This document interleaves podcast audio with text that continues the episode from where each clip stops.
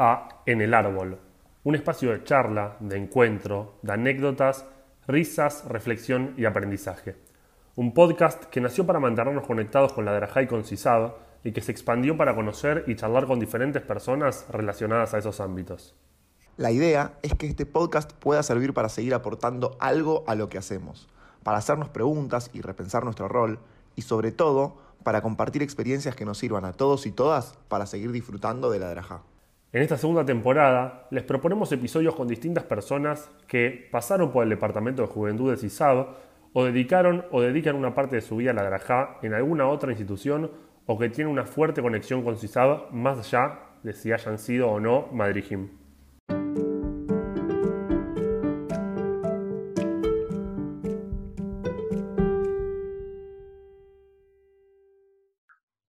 Nuestro cuarto invitado de esta segunda temporada, si bien podemos claramente asociarlo a su club, desde que empezó a ser Madrid, activa en la comunidad y es conocido por muchas personas de otras instituciones.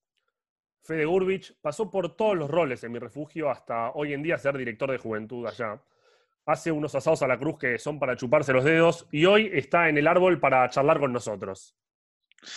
¿Cómo estás, Fede? ¿Cómo te trata la cuarentena? Ya estamos día cincuenta y pico, o sea, hace un tiempo ya estamos en esta, estamos empezando todavía no en AMBA, pero a salir de a poquito cuando grabamos este capítulo, pero ¿qué onda? ¿Cómo, cómo está tu vida en este formato? Bien, ya pasando la cuarentena para la cincuentena, vamos para la sesentena, no sé cómo se dice. Pero bueno, bien, bien, haciendo, intentando desde lo que podemos hacer en, en mi refugio para llegarle a las personas y en lo personal Bien, con trabajo, por suerte, la verdad es bastante.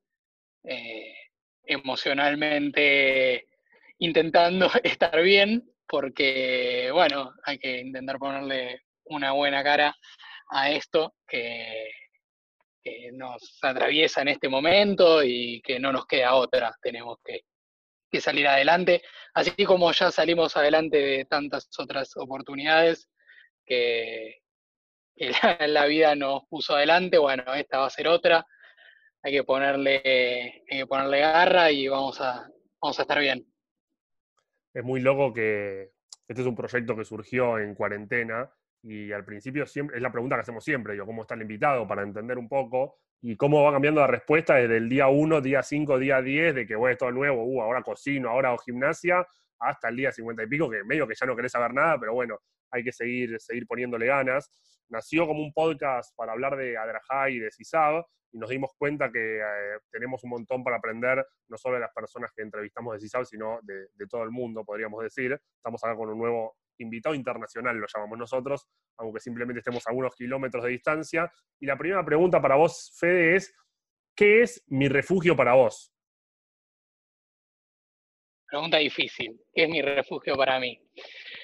Mi refugio para mí es ciertamente muy importante. Es un lugar que me dio no solamente muchas alegrías, sino también muchas amistades, muchos vínculos, no solamente dentro de mi refugio, sino que también me dio la posibilidad de vincularme con otras instituciones desde mi refugio, con un montón de personas, bueno, con ustedes también.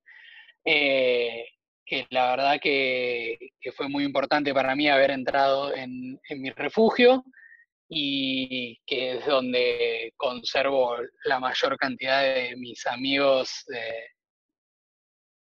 sí, básicamente eso, mis amistades, eh, los asados, todas las anécdotas por lo general que recuerdo así como más felices desde que entré, eh, pasaron por ahí o con gente que conocí ahí o que conocí a través de mi refugio. Así que la verdad que para mí es muy, muy importante. Perfecto, clarísimo. Eh, y la, siguiente por ahí es un poco picante, digamos, pero nada, entendiendo también que uno se da cuenta en cierta edad, como, bueno, fue mi refugio, pero podría haber sido quizás otro espacio de la comunidad. Si, si tuvieras que decir, bueno, no fuiste a mi refugio o no fuiste parte de mi refugio, ¿cuál es el segundo club que más te representa o donde crees que podrías estar bien, que compartís el perfil, lo que te parezca? Bueno, es picante, pero la verdad es que yo desde que siempre fui bastante activo en lo que es el aspecto comunitario, no solamente de nuestras instituciones, que tenemos una organización bastante particular acá en Argentina, pero siempre fui muy eh, activo en lo que es todo lo que sea a favor de la comunidad en sí, para la juventud, más allá de la camiseta que tenga puesta en este momento, eh, yo lo creo muy importante, así que tampoco me duele tanto la pregunta. Voy a contar una, intimidad que no muchos conocen. Eh, yo antes de ir a mi refugio iba a Hebraica y antes de ir a Hebraica iba a Coag. Mis abuelos son socios vitalicios de Coag, así que fui mucho tiempo ahí. Y después eh, yo jugaba al tenis de mesa, sí, al tenis de mesa.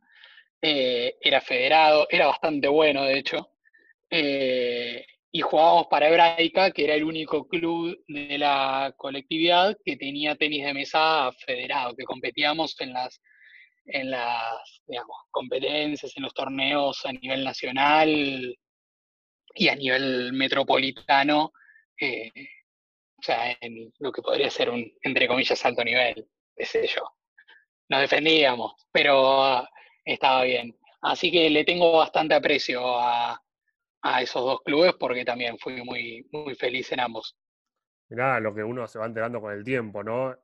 una persona que nos escucha mucho es Dani Len, que se va a poner muy contento seguramente en escuchar tenis de mesa en un capítulo del podcast que no sea de él. Em, pero está buena, está buena la respuesta y al principio, bueno, nosotros que te conocemos sabemos que sos un tipo comunitario, por decirlo así, y hoy te asociamos a mi refugio, pero, pero la verdad que uno sabe y es muy lindo en realidad compartir con, con Madrid Gym, directores o cualquier persona en realidad que puede salir de, su comunidad y, generar vínculo, y no solo vínculos, sino proyectos y activar en otros espacios. Em, con lo cual, nada, em, está bueno, buenísimo que hayas contestado a Coa Gebraica. Nos queda la duda cuál de los dos. A ver, no sé si nos querés contestar. Antes de contestarte esto, te digo para, para, Dani, si nos escucha, yo me acuerdo, Dani me dirigió en un torneo nacional que salimos campeones por equipos con lo que era la Federación de Buenos Aires, en el CENAR, no me acuerdo en qué año fue la verdad, pero fue hace, haber sido hace 15 años, ponele, más o menos, 15, 14 años, y fue nuestro director técnico con Dani y salimos campeones, ese de acordar. Eh, Así que, bueno, con Dani también tengo unas cuantas anécdotas de haberlas vivido dentro del tenis de mesa. ¿Y con cuál me quedo entre Acoag y, Hebraica? La verdad es que de Acoag tengo pocos recuerdos porque fui muy chico. Eh, tengo pocos recuerdos y, de Hebraica sí tengo grandes amistades también eh, y pasé un tiempo muy lindo. Si bien nunca fue en lo que es Adrajá, porque siempre me dediqué a la parte deportiva en hebraica, eh, tengo muy lindos recuerdos de, de ahí estar en la sede, así que voy a tener que decir hebraica. Espectacular, espectacular. Em, que luego que no importa cuántos años tengas y dónde seas, que sí o sí viviste algo con Dani Len. Eso digo, me, es impresionante. Pero bueno, Fede, vamos a pasar a una nueva sección que tenemos en el podcast, que quisimos que intervenga la mayor cantidad de gente posible, por eso digo, hay otra sección más adelante que Dante va a contar un poco de qué se trata, pero es tan particular, em, se trata de, le pedimos a gente amiga o familiar o, muy querida en realidad del invitado o invitada, que nos mande un audio contándonos una anécdota, un momento que haya compartido y demás, em, para, bueno, que lo escuches y después nos cuentes qué, tengas para contarnos al respecto. Así que te pongo el audio, lo escuchás y charlamos. Bueno, hola a todos. Yo compartí con Fede tres años de Adrajá, de los cuales dos fuimos con Mejanjim y uno con Madrijim. Los tres años con el mismo grupo. Hoy en día seguimos compartiendo y la verdad que se me vienen a la cabeza miles de recuerdos lindos, alegres, graciosos, de todo tipo. Creo que pasamos por todas las etapas. Y un recuerdo muy lindo que se me viene ahora a la cabeza es que cuando nuestros Hanijim estaban por entrar a Escuela de Madrid Ellos no sabían que éramos un mejan eh, y les armamos toda una actividad en el último campamento de verano donde eh, les íbamos a decir que éramos un mejanjim, les escribimos toda una carta que hablaba sobre el año, bueno, era toda una actividad muy linda de cartas y al final de todo estaba firmada como sus mejanjim. Entonces termina la carta diciendo, los queremos mucho, sus mejanjim, y una janijada re loca salta gritándome Hanjim, se dio cuenta y ahí se nos vinieron todos los chicos encima y realmente fue una noche única. Fede puede seguir contando, nos tiraron espuma, nos abrazaron, bailamos en la cabaña, fue realmente increíble. Bueno, em, le mandamos un beso a Mike Misler, obviamente. Eh, no sé qué, es una persona que cuenta mucho y charla mucho, Mike, no sé si te dejó más cosas para contar. La verdad que no, eh, la relató bastante. Eh, fue una fue un momento muy lindo. Diría, eh, tengo tres momentos registrados de mi adraja como los más lindos, y ese es uno de ellos. no que uno sea más lindo que el otro, pero ese top 3, ese fue uno sin dudas. fue muy, muy emocionante.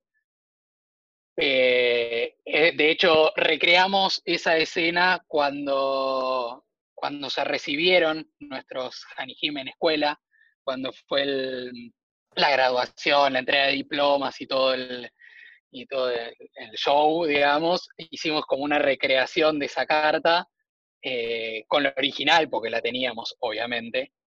y fue también muy, muy lindo, fue muy emocionante. La verdad es que fue eso, nos hicieron después una especie de recibimiento, casamiento, bar todo junto, después nos tiraron espuma, nos tiraron baldazos de agua, las cabañas fueron un quilombo, después pues todo en sucio, bueno, nada, cosas que pasan cuando las emociones desbordan. Eh, en el medio hubo una anécdota muy chiquita que se habían mandado un moco grande a uno de nuestros Hanijim, eh, que nosotros no sabíamos, y fue instantáneamente, nos enteramos instantáneamente después de todo ese show que fue cuando les dimos la carta, estábamos todos muy emocionados y pasamos de eso a una instancia muy rara, muy bizarra en la que uno admitía haber hecho un quilombo que no era para el cual nos habían llevado para cagar los apedos a los pobres pibes. Así que fue muy gracioso todo, ya se terminaron riendo hasta los directores de ese momento, ya no, como que no podían hacer mucho más que eso. Así que nada, fue todo una noche muy graciosa, muy divertida. Qué loco cómo pasa el tiempo y hay cosas que, te marcan de alguna manera y, te acordás tipo con, lujo de detalle, ¿no? Y tiene que ver con, las emociones que, también te generan y, y qué loco que es algo que nos pasa en la Drajá, que a veces, digo, queremos explicarle a alguien de afuera, ya lo que decía Falá hace dos capítulos, em, y es muy difícil. Y como en la Drajá, cuando lo vivís con otro, digo, por más que cada uno lo ve desde su lado, es tremendo. Y con Mai, bueno, tenés esta y debes tener muchas otras más de haber compartido tanto, pero cómo te unen esto. Digo, vivimos esto y, que es inexplicable para nadie que haya estado en ese momento. Sí, totalmente. Bueno, Listorti decía cómo, cómo explicarle a los dinosaurios lo que es el amor yo diría como explicarle a alguien que no vivió lo que es ser Madrid, que es ser Madrid, porque la verdad que es algo muy difícil de explicar. No, no, no, no, es fácil de decir, bueno, ¿qué es ser Madrid? No es estar ahí cuidando unos chicos, no, no, nada que ver. Como me pasa por otro lado totalmente y, es muy difícil realmente para el que no lo vivió poder explicarle todo eso. Tenía que llegar un licenciado en psicología para el podcast para citar a Listorti, que no, no lo había pasado nunca hasta ahora, pero me parece muy bien. Eh, perfecto. Fede, hablaste recién, dijiste, tengo tres momentos muy lindos o los más lindos de Arajá. Yo te voy a preguntar por uno que quizás eh, puede ser uno de esos tres o no. Si vos tuvieses que elegir cuál fue el momento que marcó tu camino en la Arajá, que vos dijiste, bueno, a partir de eso me di cuenta más o menos que iba a quedarme tantos años, a ocupar diferentes roles. Sí, lo tengo súper claro igual. Es uno de esos tres. Eh, fue cuando estábamos en nuestro BKF, cuando nos habíamos ido como Hanijim. Habíamos terminado la escuela de Madrid Jim 2011-2012. Estábamos en Beduinos, eh, una noche bastante fría, por decir de alguna manera, así un frío tremendo. Estábamos ahí en el medio del desierto, congelados a otro nivel. Eh, pero bueno, fue el momento en que nuestra Mejanejet Maggie había elegido para, para leernos su carta y la carta que nos había escrito quien había sido nuestro mejaneje en primer año. Eh, y bueno, no, no tengo el recuerdo bien de si fue exactamente las palabras que eligió para la carta, si fue el tono de voz, si fue mm, el sentimiento que, transmitía cuando la leía o demás, que bueno, en ese momento yo me di cuenta que realmente quería eh, sentir eso en algún momento para, con otras personas, para con mi Hanihim. Eh, fue ese el momento que realmente marcó mi Adrajá, seguro, sin ningún lugar a dudas. Excelente. No, o sea, fuera de libreto de nuevo, pero nombraste que había tres momentos. Uno fue el que contó Mai, uno fue este, el tercero, ¿querés contarnos cuál fue? Y el tercero yo creo que fue cuando hicimos la actividad de cierre en Bekef, cuando fuimos con Mejanjim, con Mai, eh, con nuestro grupo con los exploradores. Eh, la verdad es que fue muy, muy emocionante y fue un momento como decir, bueno, todo esto que vivimos hasta este momento no lo vamos a volver a vivir. Eh, bueno, Mai tuvo la oportunidad de ser mejaneje nuevamente, yo no.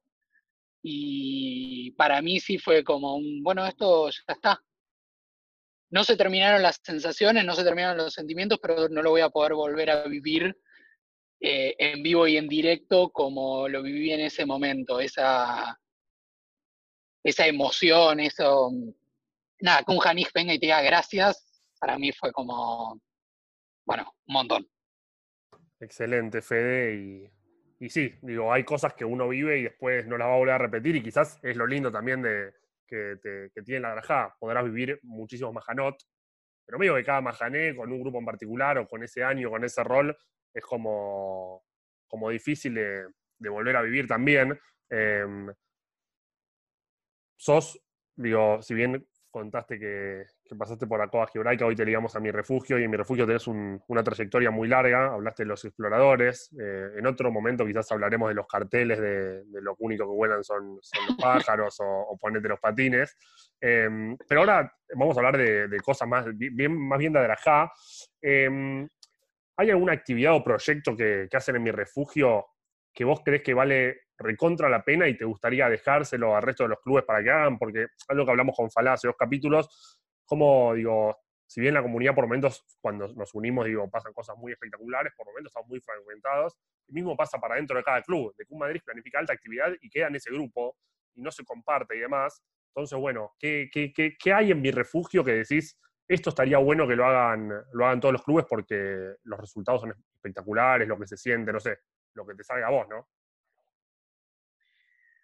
A ver, eh, me resulta difícil ubicar un proyecto en particular, porque, bueno, quizás el proyecto que nació en el country y que luego creció tanto que ya dejó de ser parte del country, eh, si bien sigue muy vinculado en cuanto al afectivo y en cuanto a los voluntarios y voluntarias, porque muchos y muchas de quienes participan en este proyecto, en esta organización, están sumamente vinculados a mi refugio ya no, no lo organiza eh, nuestra institución, que es Sonrisas. Eh, Sonrisas es una organización no gubernamental que tiene un centro social en el barrio del Jahuel, eh, que nació, nació como un parte de un proyecto solidario en mi refugio y bueno, creció tanto y por diferentes cuestiones que se hizo, se hizo a un lado como para poder tener más vuelo y poder crecer. Es un proyecto realmente emocionante. Si, si, no lo conocen y tienen la posibilidad de conocerlo, es, eh, la página es creasonrisas.org. Eh, y la verdad que lo que hacen es maravilloso. Eh, de hecho, está tan ligado a la Draja que tienen su propia escuela de líderes. Tienen su propia escuela de líderes comunitarios, como para poder replicar lo que es la, cuestión del liderazgo dentro de las comunidades que están allá. Así que eso como parecía algo que está ligado a mi refugio, pero bueno, no es un proyecto en sí. Lo que sí tengo para destacar sin duda de mi refugio es que a diferencia de lo que puede suceder en otras instituciones, por la masividad y por eh, que mi refugio es un country, quizás los Hanijim, eh, tanto la cantidad como los nombres en sí, son básicamente los mismos durante casi toda su adrajá y, eso hace que, se formen grupos de pertenencia sumamente eh, arraigados, porque son chicos que se conocen desde que tienen quizás dos o tres años o 18 meses, porque ahora tenemos a la 18 meses también, eh, y quizás terminan en Bekef eh, sacándose una foto en el cótel, y son chicos que estuvieron compartiendo todos los fines de semana de su vida desde los 18 meses hasta los 17 años, lo cual es eh, algo impresionante. Y además, al no ser grupos tan, tan, tan masivos y tan grandes, quizás se comparten fuera de lo que es la institución también, se, ven en la semana, eh, nos vemos en la semana y hacemos cosas que, que, trascienden quizás mi refugio, pero por un vínculo que se formó ahí al ser tan, tan cercano, como si fuese una familia, digamos. Sí, eh, digo, algunos en algunos otros clubes siguen claramente, eh, Cisao, por ejemplo, fue creciendo, iban cambiando las cosas. Algunos nos tocó eso de compartir con algunas personas de los 18 meses hasta de KEF, y es algo alucinante. Pero volviendo a sonrisas, Fede, em, creo que los que escuchamos del proyecto nos pareció, por lo menos me pasó a mí, la primera vez que escuché me pareció un flash, como un proyecto eh, nace en un club, pero después se independiza porque, pues está bien, porque necesitaba seguramente a nivel estructural y en muchos sentidos como que, que, nazca de ahí, pero que sea un proyecto en sí mismo. Eh, más allá de esa idea que, que, puede ser apta o no para algún, algún, algún proyecto, perdón. Todos los clubes o muchos clubes tienen proyectos solidarios eh, y creo que Sonrisas es uno que creció muchísimo y que tuvo un montón de impacto y un montón de cosas. Desde adentro, ¿qué crees vos que tuvo de particular o de bueno o de algo que se pueda imitar en el modelo de, cómo crear eh, el proyecto en sí mismo? Uf, es difícil esa pregunta. A ver, como yo veo las cosas, es un conjunto de, cuestiones, no, no hay algo para decir que, que pueda ser único. A ver, hay cosas imprescindibles. En primer lugar, la voluntad de quienes lo integran y quienes en su momento lo integraban y, tuvieron la intención, la capacidad y la posibilidad de establecerse como un proyecto autónomo y que eso, bueno, eh, trascienda de la forma que trascendió por un lado, y por otro lado, las circunstancias que en el alrededor tienen que darse como para que eso se pueda hacer. Eh, conseguir donantes, que la situación del país, encontrar una comunidad que se pueda formar un vínculo sustentable en el tiempo y que reciba de buena forma lo que ellos tenían para dar. Eh, porque uno puede suponer que determinada comunidad necesita tal cosa y quizás la comunidad no se percibe de tal manera. Hay que, hay que involucrarse, hay que ver si esa comunidad realmente necesita eso, porque lo que vemos nosotros desde afuera puede no coincidir en lo que efectivamente necesita esa comunidad.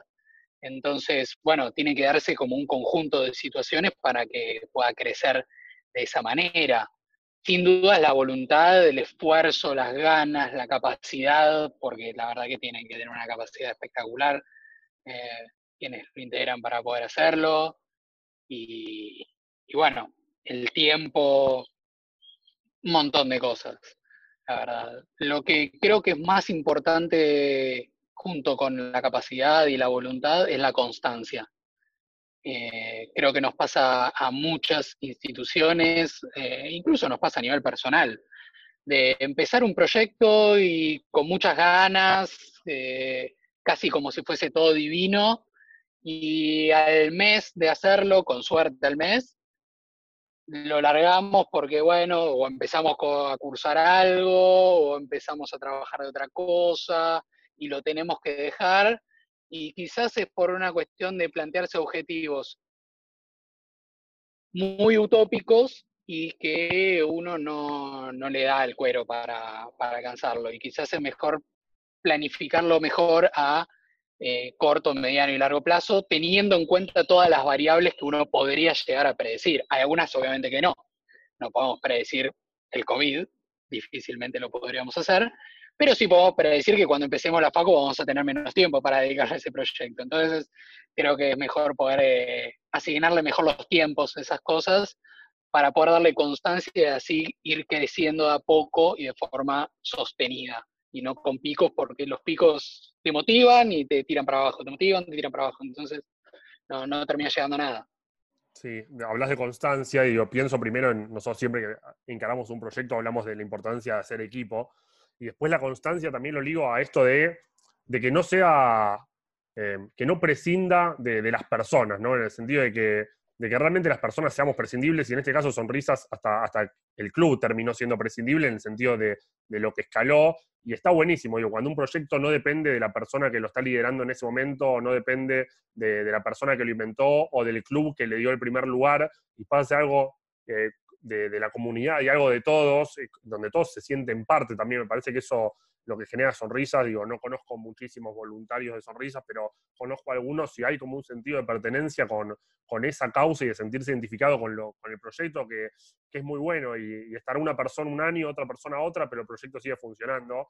Me parece como aprendizaje nosotros, y cada uno de los que nos está escuchando también, eh, que habrá en algún momento liderado un proyecto o lo liderará, o estará en una institución que, quizás apropia en un proyecto, también entender de que eh, quizás entre todos podemos generar cosas mucho más grandes y a veces al, retener las cosas para nosotros em, pasa esto, que, nos quedamos a mitad de camino. Em, entonces me parece un, un recontra ejemplo. Eh, vamos a pasar a una nueva sección. Yo dije que lo iba a introducir Dan, pero al final lo, lo introduzco yo. Em, que tiene que ver con otra participación del público uno de los feedbacks que recibimos en la primera temporada fue que la gente quería participar de alguna manera, meterse en la charla. Sabemos que eso no es posible hoy por hoy, aunque lo estamos resolviendo. Eh, queríamos que la gente de alguna manera pueda participar en cada uno de nuestros episodios. Entonces les compartimos un formulario donde pueden hacer preguntas del tipo de qué preferís. Algunas no son de qué preferís, pero no importa. Según el invitado, según si el invitado haya sido Madrid CISAB, haya estado en CISAB pero sin haber sido Madrid, o se haya dedicado a la Drajá pero en otro club, em, segmentando. Algunas son iguales para todos, algunas no nosotros elegimos cinco de las preguntas, de las tantas preguntas que tenemos, íbamos eligiendo con cada capítulo, y te las vamos a hacer ahora. Obviamente puedes responder así nomás, puedes justificar tu respuesta, digo, no, no hay ningún reglamento, son cinco preguntitas cortitas en esto que nos vamos acercando ya al final de este episodio. Fede, te pregunto primero si estás preparado. Estoy preparado. Vamos con algo bien cortita y al pie. ¿La milanesa es de pollo o de carne? Fue la más cortita y creo que de las más difíciles de todas. No me, no me esperaba, me esperaba, voy a tomar, no sé lo que vas a contestar, pero lo voy a tomar em, como una palabra autorizada porque culinariamente sos una persona que se destaca em, y lo he vivido y ya vamos a hablar de eso un poquito más adelante, aunque lo mencionamos en la, en la presentación. Es muy importante para mí lo que te das para contestar y me da un poco de miedo la duda es que tienen muchos, muchos dependes. Soy muy malo para los que preferís porque a todo le digo, y pero depende de la situación. Si tengo que elegir una, me tengo que decantar, voy a hacer honor al nombre que me acabo de poner, de carne. Perfecto, Cucho quería que sea de tranquilo. No, no, me quedo tranquilo. Tuve, tuve un momento de como que me agarró un, un pequeño cagazo. Está bien, te banco Fede en el, en el no saber, ¿no? Porque si es suprema, no, bueno, la común contra la común, al horno frita, es como más complejo. Pero bueno, hay que elegir así uno. Podés desarrollar y justificar, pero es así, ¿qué preferís? Dos opciones. Como por ejemplo, ¿Macabilandia o Campartidas? Campartidas. Esta era obvia, esto para los para los Ganijim, Madrijim de Cisao que están escuchando, les contamos que mi refugio también, no sé si va siempre, pero muchos años fue a Campartías. De hecho, yo creo que la anécdota que contaron con Mai fue en Campartías. ¿O me equivoco? La anécdota que contamos con Mai fue en Campartías, sí, sí. Lugares maravillosos, sí, los hay. Vamos a. Fue en Campartías y próximos a que se nos venga una tormenta, pero que se venía del cielo abajo. Se veía desde Buenos Aires y la veíamos llegar. La veíamos llegar, venía, venía, venía, venía, venía. Y te puedes preparar todo lo posible, pero después van a tener que estar todos en un quincho, porque muchos más lugares cerrados no hay. Pero es un poco la magia también. Sí, olvídate. Vamos con la tercera pregunta, también culinaria. Em, sos una persona que hace muy buenos asados, doy fe. De hecho, tenemos un asado pendiente que no pudimos hacer, quizá lo hubiésemos hecho en esta temporada. No pudimos hacer por dos motivos. Primero por el COVID y segundo porque cuando lo quisimos hacer no era temporada de cordero, y yo un poco no sé lo que significa eso, pero fue la respuesta del carnicero, ¿o no? Fue la respuesta de carnicero cuando llamé y pregunté si había cordero, porque habíamos hecho un asado a la cruz, nos habíamos copado, y dijimos, bueno, la próxima metemos cordero. Llamo a la carnicería, me dice, no, llama dentro de un mes, todavía no es temporada. Yo me quedé realmente impactado de la respuesta. Claro, flasheamos fruta. Significa claro, ¿qué significa temporada de cordero? ¿Qué crecen eh, por el sol? No, no, realmente no, no lo entendí, pero bueno, así quedó, lo fuimos pateando, lo fuimos pateando y de repente coronavirus. Así es, así es, pero bueno, si de acá en adelante, digo, seguís haciendo asados, tenés que elegir un corte de carne o algo que esté sí o sí siempre en todos los asados y algo que no esté nunca en ninguno, de acá a todos los asados que hagas en tu vida. ¿Qué pones que esté siempre? El resto lo puedes ir variando, ¿eh? un día puede haber, por ejemplo, proboleto, otro día no, digo, depende de lo que quieras hacer. ¿Qué hay siempre y qué no hay nunca? Bueno, que hay siempre, que es el corte que más me gusta a mí, es el vacío. Debo decirlo, el vacío es el corte que más me gusta. Eh, lo elijo siempre, siempre, siempre que pueda. El tema es que tenés que ir a una buena carnicería porque si no te pueden embocar tranquilamente con mucha grasa, durito, qué sé yo. Pero si vas a una buena carnicería, vacío siempre. Y que nunca, uff, el riñón no me gusta para nada, tiene olor a meo. Tiene un olor raro, el, riñón tiene un olor raro, yo lo, banco. Estamos de acuerdo que lo mejor del riñón es la textura que es rara. La textura, la textura también es muy rara. Es, es rara, pero es divertido para comer. Para mí esa es, la definición, no importa el sabor. Para, jugar. Me parece espantoso. Em, hacemos un paréntesis. Fede estuvo haciendo en Twitter, en este momento de mundiales de Twitter, un mundial de asado. ¿Y, qué corte ganó? ¿Ganó el vacío o estoy inventando? Eh, ganó. No me acuerdo, pero sí, ganó el vacío. Ganó el vacío en una, en una reñida final. ¿sabes que no me acuerdo ahora? Déjame que me fije. No hay problema, lo chequeamos en vivo. ¿Recordás la eh, final? ¿Contra quién fue, a lo sumo? Me parece que era vacío entraña la final. También hizo un mundial de comidas turcas versus rusas. Muy bueno ese, ese no lo vi, pero. Y ahí hay mucho sentimiento en juego, también pasa eso. Ganó el Lagma. Y obvio, pero después, bueno, tiene que ver los seguidores de cada uno, ¿no?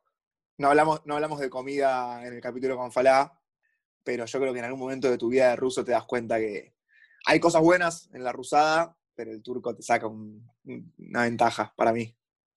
Olvídate. Fue una digna final igual porque la final fue entre las y el Knisher y la verdad que que haya llegado una comida rusa hasta ahí, entre el kipe, el lahma, zambusa, etcétera, etcétera, etcétera, la verdad que fue heroico, pero bueno, eh, fue el segundo puesto de Argentina con, con Sabela, jugó bárbaro, pero bueno, nos la mandó a guardar Gotze. Son los alemanes, los, los machines son infalibles. Eh, ahí me fijé, la final fue vacío entraña, ganó el vacío. Excelente. Excelente. Bueno, después de este momento de investigación, vamos a pasar al siguiente que preferís, que es dos opciones, dos situaciones hipotéticas extrañas. Opción uno, no puedes nunca más en tu vida ir a mi refugio, jamás, por nada del mundo. Opción dos, vos podés ir, pero ninguno de tus amigos, amigas puede ir jamás en la vida a mi refugio. No, y no ir más, ir para no verlos, la verdad es que es tristísimo. Perfecto, está bien. Está bien, está bien. Eh, te costó responder esta, pero yo creo que esta quizá te cueste más. Bueno, no sé, me parece con lo que contestaste recién, eh, un poco ya sé por dónde viene la mano. Fede, ¿no puedes hacer más asados en mi refugio? O solo puedes hacer asados en el lugar que quieras, pero para vos y tres personas más. No, y no hacer más asados en mi refugio. Acá, por suerte, tengo parrilla en Capital, así que acá, porque para mí el asado es, es para compartir y entre tres, siempre chiquitito. No te da mucha posibilidad de hacer varios cortes. Hay, hay que rendirle honor también al asado. Claro, Fede, digo, en eso somos parecidos, ¿no? En lo río que no sale, porque Fede me saca 17 escalones de, diferencia, pero en el, en el, sentido que el asado, independientemente de la comida y lo que tires a la parrilla, que obviamente es fundamental, es un momento de encuentro muy lindo. Digo, y pasan muchas cosas que quizás también pasan en el árbol, no dan, pero vos también sos un cultor del asado como yo. Em, pero qué lindo momento y qué bueno, digo, Fede, al tener parrilla en su casa, tiene ese plus. Em, pero, pero bueno, ¿no? Es, es uno de los tantos lindos momentos em, que hay para, para, compartir con amigos, con no tanto, y un poco no importa. Y, voy a tomar esto, Cuchu, yo esto no está, no está planeado, no está hablado con Cuchu, de hecho. Yo nunca tuve la suerte de comer un asado de FE, pero escuché de muchísimos. Y un detalle que se nombra mucho en la asado de FE, ¿no? Como un asado con FE sí. No, muy rico. 10 pesos pagamos. Es como algo que la gente te dice. Gratis los asados de FE. Impresionante. Quiero, o sea, invitarlo a Fede cuando se pueda hacer un asado en con la gente que pasó por los capítulos en el árbol. No sé si Fede se compromete. ¿Qué te parece, Cuchu? con Falá, con Dani, con Jenny, con todos los Podríamos hacer un, reencuentro de, en principio, primera y segunda temporada, invitar a todos. Em, estoy para hacerlo un aunque Fede Mi Refugio tiene la cruz. O sea, deberíamos evaluar y poner la balanza que queremos. Em, sí, hay que ver si es temporada de Cordero o no también. pero, pero bueno, Fede, le voy a dar pie a Dan para, que siga. Estamos un poco terminando, pero algo que tomamos del primer capítulo y lo seguimos aplicando. Dan, ¿lo querés contar un poquito mejor? Dale, cortito, Fede, o no, depende de lo, que quieras decir. Es un espacio para que o digas lo que te gustaría contar. En principio este podcast era para Madrid, Madrijotes y Sao, pero ya se fue ampliando con, la llegada de estos capítulos a, referentes de otros clubes. Lo que quieras decirle a gente, Madrid de Sao, Madrid de otros clubes, Madrid de Mirre, quien lo escuche, o algo que te, hubiese gustado que te preguntemos y no te preguntamos, lo que vos quieras. Uh, eh, no, algo para decirles a, todos los y a las Madrid Hot es que creo que la Drajá es algo, como había dicho antes, que es muy difícil de explicarle a alguien que no la vivió de adentro, que no fue Madrid, que no fue Janís tampoco, eh, y que no solamente te forma para la drajá en sí, digamos, no se cierra sobre sí misma, sino que también te da un montón de recursos para la vida, para todo. Yo donde más lo vi, esto fue realmente en la, en la Facu. Cuando, cuando cursaba, me acuerdo que éramos, bueno, psicología siempre se caracterizó por estar bastante poblada de gente de la colectividad, bastante.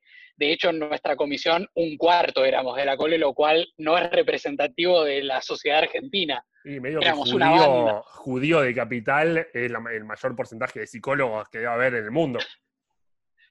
Sí, sí, una cosa impresionante. Pero éramos, realmente, éramos 40 en la comisión, más o menos, 10 éramos de la cole. No todos y todas eran Madrid y Madrid.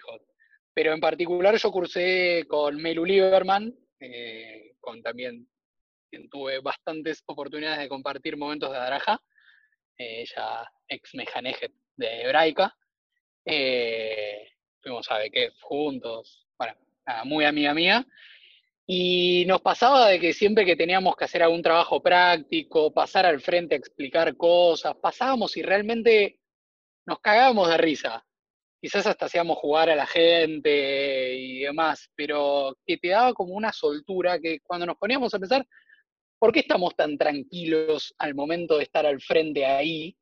Y después decíamos, claro, es como dar una peulada, una actividad, es estar ahí, explicar algo, que hacerles entender, eh, que los otros se involucren, convocarlos, bueno, un montón de cosas que realmente lo notaba en ese momento y se notaba que, o lo sentíamos de esa manera por lo menos, esa facilidad que sentíamos a la hora de pasar al frente eh, por el hecho de ser Madrid era algo que destacó mucho, porque realmente era algo eh, notorio y que siempre nos quedábamos pensando por qué. Así que yo lo que quería transmitirles es que ser Madrid y vivir la Drajá no es solamente algo para estar en su club y para los momentos de Peulá que están con su Janijim, sino que es algo que te da un aprendizaje para toda la vida. Creo que eso es, eh, es así. Estamos de acuerdo, claramente estamos de acuerdo y lo vivimos de manera parecida y si bien, digo, nos tocó compartir quizá más de lleno en, en BKF de este año, no, el año anterior, Fede, yo como coordinador bajo Mejanej, ya nos habíamos cruzado en varias oportunidades, eh, seminarios, actos, demás, eh, y un poco también es lo lindo, ¿no? De, cuando uno es Madrid, y cuando no es Madrid también en realidad, digo, porque están las puertas abiertas, eh, pertenecer como a, un mundo mucho más grande que su Chevet, su Madrid mismo digo, su club, eh, y es muy lindo. Y, a todos los que nos están escuchando y todavía no abrieron esa puerta, se los recomendamos porque más allá de, que pueden eh, formar nuevas amistades eh, y muy lindas, también tienen un montón para aprender y hay un montón para aprender del resto de la gente que hace muchas cosas como nosotros y muchas otras no, y de generar muchas cosas en conjunto. Em, sí, otra, otra anécdota, me acuerdo de, de la Facu, para dar cuenta de por qué te enseño un montón de cosas. Bueno, yo estudié psicología y había algunas materias que eran de armar proyectos a nivel comunitario, psicología social, salud pública, etc. Y nos dieron clases enteras de cómo se arma un proyecto, objetivos, desarrollo, eh, qué materiales vas a necesitar para llevarlo a cabo. Y yo esto lo estoy viendo desde que tengo 16 años en escuela de Madrid. Y no sabes cuánto costaba, eh, que, que mm, le costaba a los profesores hacer entender todo ese procedimiento, todo ese proceso de pensamiento, que nos pasaba que lo teníamos incorporado, pero como si fuese algo súper natural pero porque lo habíamos visto hace mucho tiempo y era lo que vivíamos constantemente cuando recibíamos a Seulot y cuando lo llevábamos adelante. Entonces, eh, y eso para toda la vida. hoy tenés un emprendimiento y tenés que planificar y tenés que proyectarlo. Y todo eso parece una pavada cuando te insisten tus, eh, docentes en escuela, tus mejanjim, tus coordinadores después, te dicen, pensá bien cuáles son tus objetivos, los que queden bien redactados, todo eso. Y después te das cuenta que te sirve para todo, te sirve hasta para si querés ponerte un emprendimiento de comida. Sí, ni hablar. Eh, me acuerdo de dos cosas que hablamos en la primera temporada, Dan, no sé si te acordás de lo mismo. Primero con Mika Feller, también psicóloga, que nos contaba que hacía juegos, sabes que en un final o cosas así. Bueno, debe estar ligado un poco también con la psicología, digo, no, yo no sé nada, pero, pero bueno, no, me parece, no me parece sorprendente.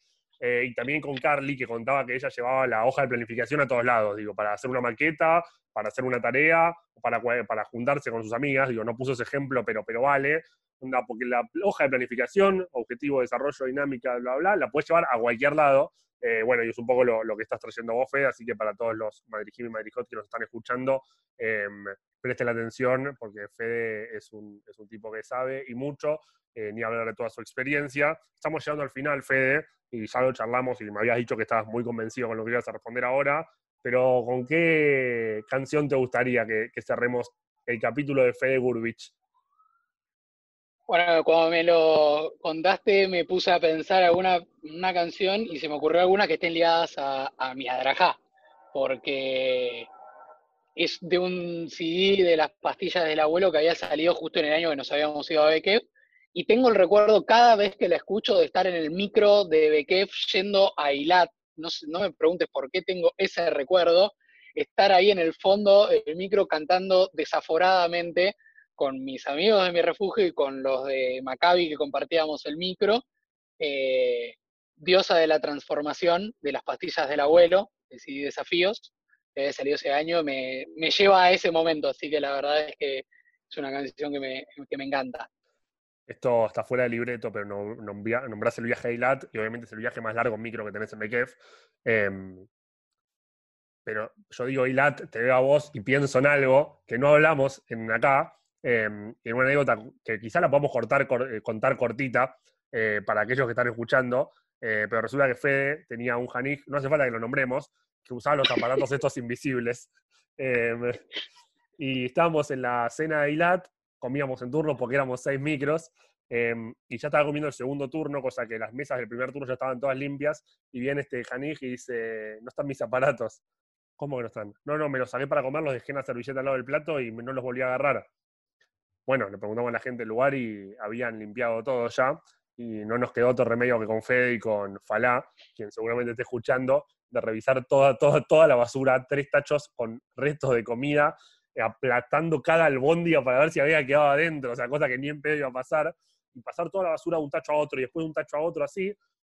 Y no solo lo estábamos haciendo muy bien, pero, y el pibe este nos había medio que cagado la vida para hurgar en la basura, sino que nos decía, fíjense bien, eh, pues yo seguro estoy buscando bien, pero no estoy seguro que ustedes lo están haciendo bien. Y cuando terminamos de buscar, quiso que busquemos de vuelta por si se nos había pasado.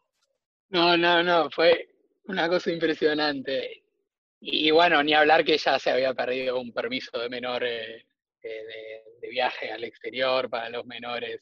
Apenas salimos de Argentina. Lo bueno que fue apenas salimos de Argentina, con lo tal, con lo cual no tuvimos ningún problema después, pero ya venía como en capilla. Los próximos que va iban a tener que ver con, con este personaje. Pero sí, sí, fue una anécdota asquerosa realmente. Pero, pero bueno, me la acuerdo, qué gracioso que fue. Bueno, le mandamos un beso a él, que vamos a, vamos a lograr que escuche este capítulo, eh, y a todos sus amigos que vivieron, digo, con él, digo, me imagino los días siguientes lo que habrá sido, que cómo nos reímos. Pero bueno, cerramos entonces este cuarto capítulo de la segunda temporada en El Árbol con Fede Gurbich, a quien le agradecemos por acercarte al árbol de manera virtual a charlar. Ya se va a levantar la cuarentena y te vamos a invitar presencialmente a, este lugar tan importante para todos nosotros. Dan, ¿nos vamos? Cerramos entonces con Diosa de la Transformación de las Pastillas del Abuelo. Muchísimas gracias, Fede. Nos vemos en el próximo capítulo de En el Árbol.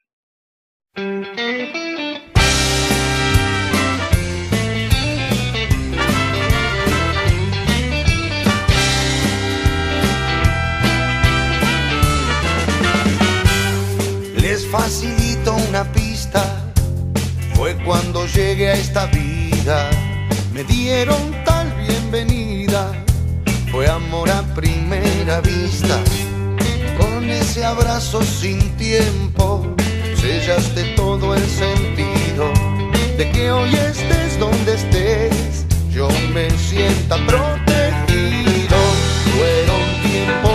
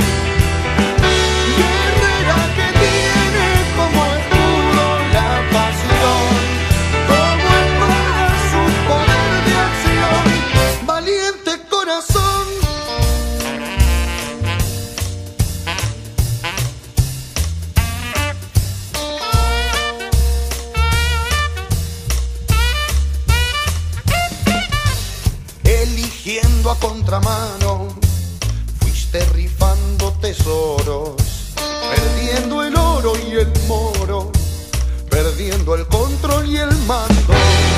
Fueron tiempos en los que círculos viciosos enredaron nuestra pasión. Vos te tomaste a pecho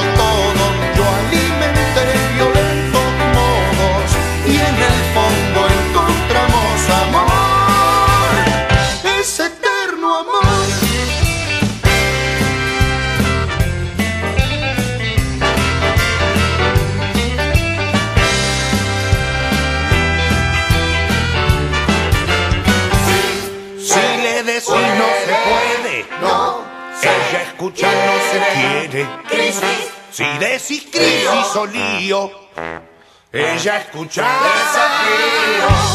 Tanto tiempo en penumbras, ansiosa por despertar, que hoy no apoya el cambio, no pregona transformar. Y hoy te abusas de